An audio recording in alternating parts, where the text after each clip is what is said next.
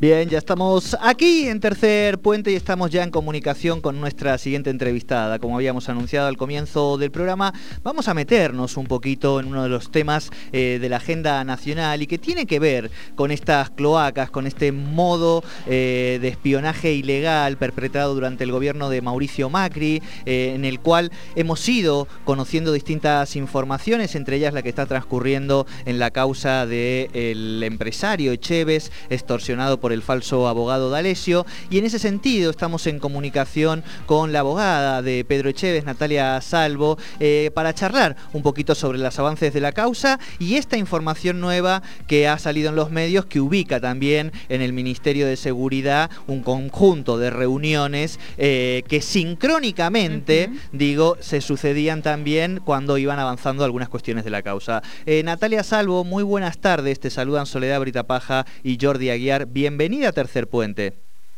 Hola, ¿cómo están? Buenas tardes. Buenas tardes, buenas tardes. Bueno, un poco comentábamos este, ahora eh, y preguntarte en principio los avances de, la causa y estas nuevas informaciones que vamos conociendo de estas cloacas, vamos a decir, del Estado gobernado por, por Mauricio Macri.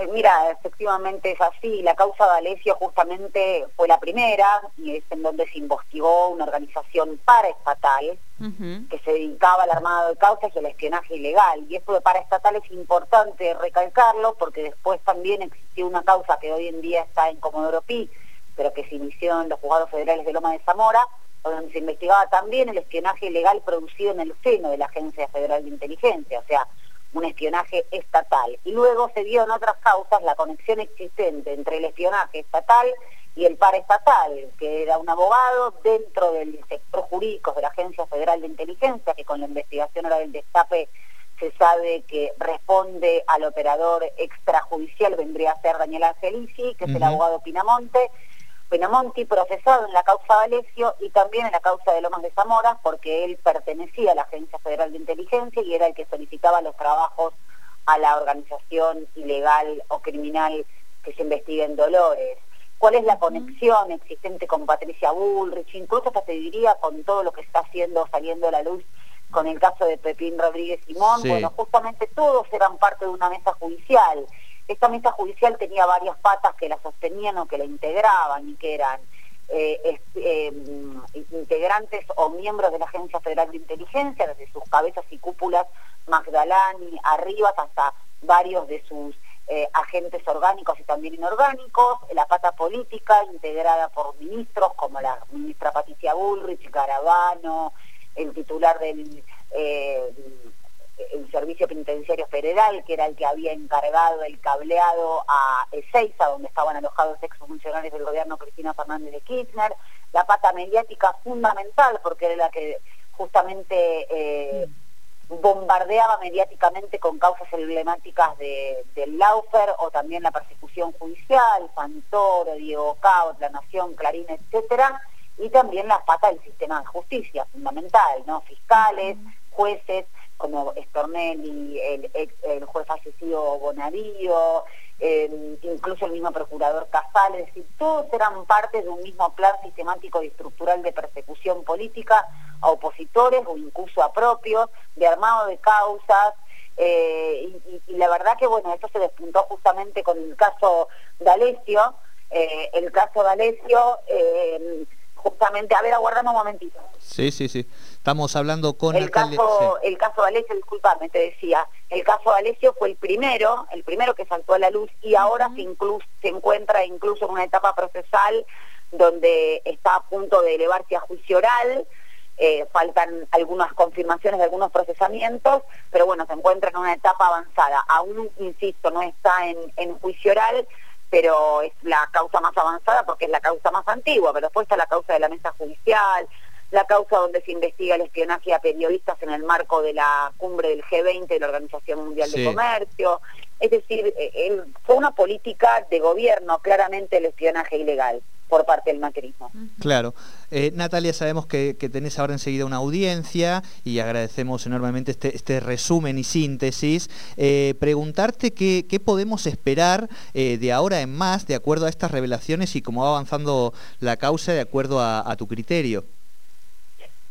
la causa de Alessi, bueno, ahora lo que va a suceder es cuando se le vea a juicio oral, desde ya que, que van a, mm, a ponerse en consideración todas las pruebas recolectadas y también tendrán su oportunidad para en la oralidad defenderse los imputados y luego existirá la condena después de, toda la parte de la oralidad. Pero la verdad que lo que podemos esperar, más allá de que el principio de inocencia se conserva hasta una sentencia firme, es que con esta cantidad abundante de pruebas, que incluso está interconectada con otras causas, es que se siga desmantelando esta matriz de persecución y de injerencia absoluta del macrismo en el Poder Judicial.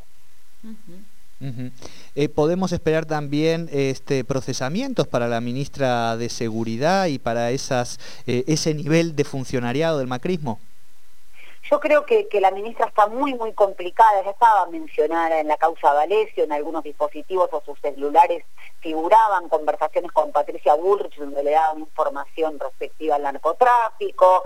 Pero yo creo que también está muy, muy complicada en la causa donde se investiga el espionaje desde la AFI porque mm, eh, realmente ella se ve la vinculación que tenía con todos estos agentes y, que justamente coincidían con las causas del pero con el espionaje ilegal.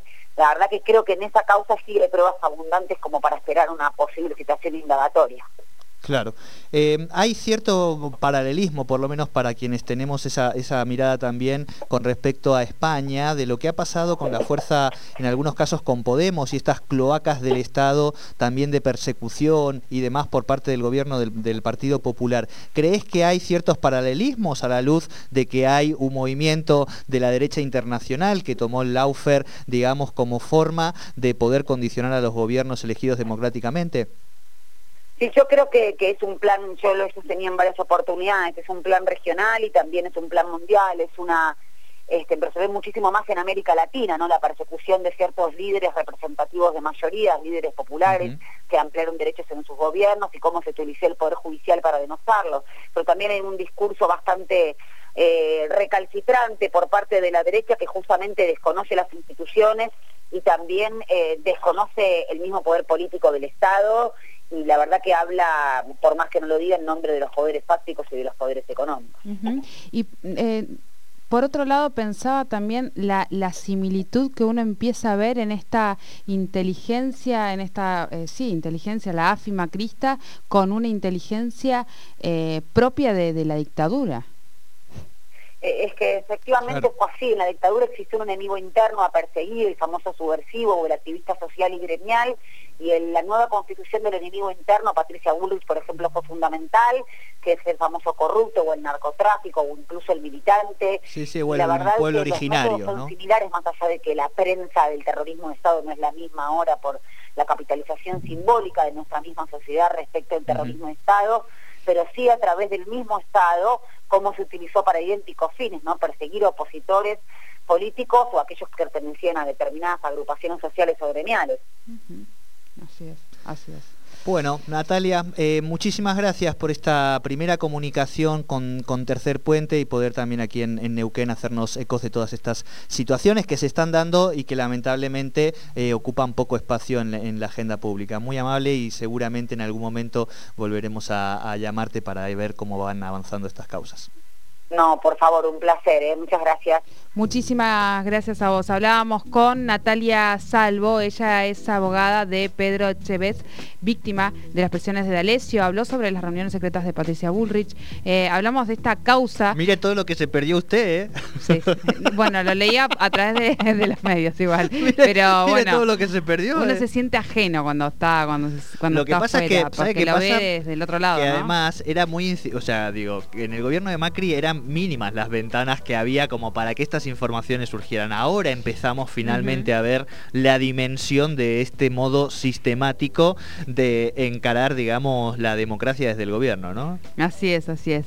Bueno, eh, vamos a seguir seguramente con este tema, realmente es interesante y como decía Jordi, ocupa poco lugar en la agenda pública, así que vamos a tratar de estar trabajándolo aquí también desde Tercer Puente.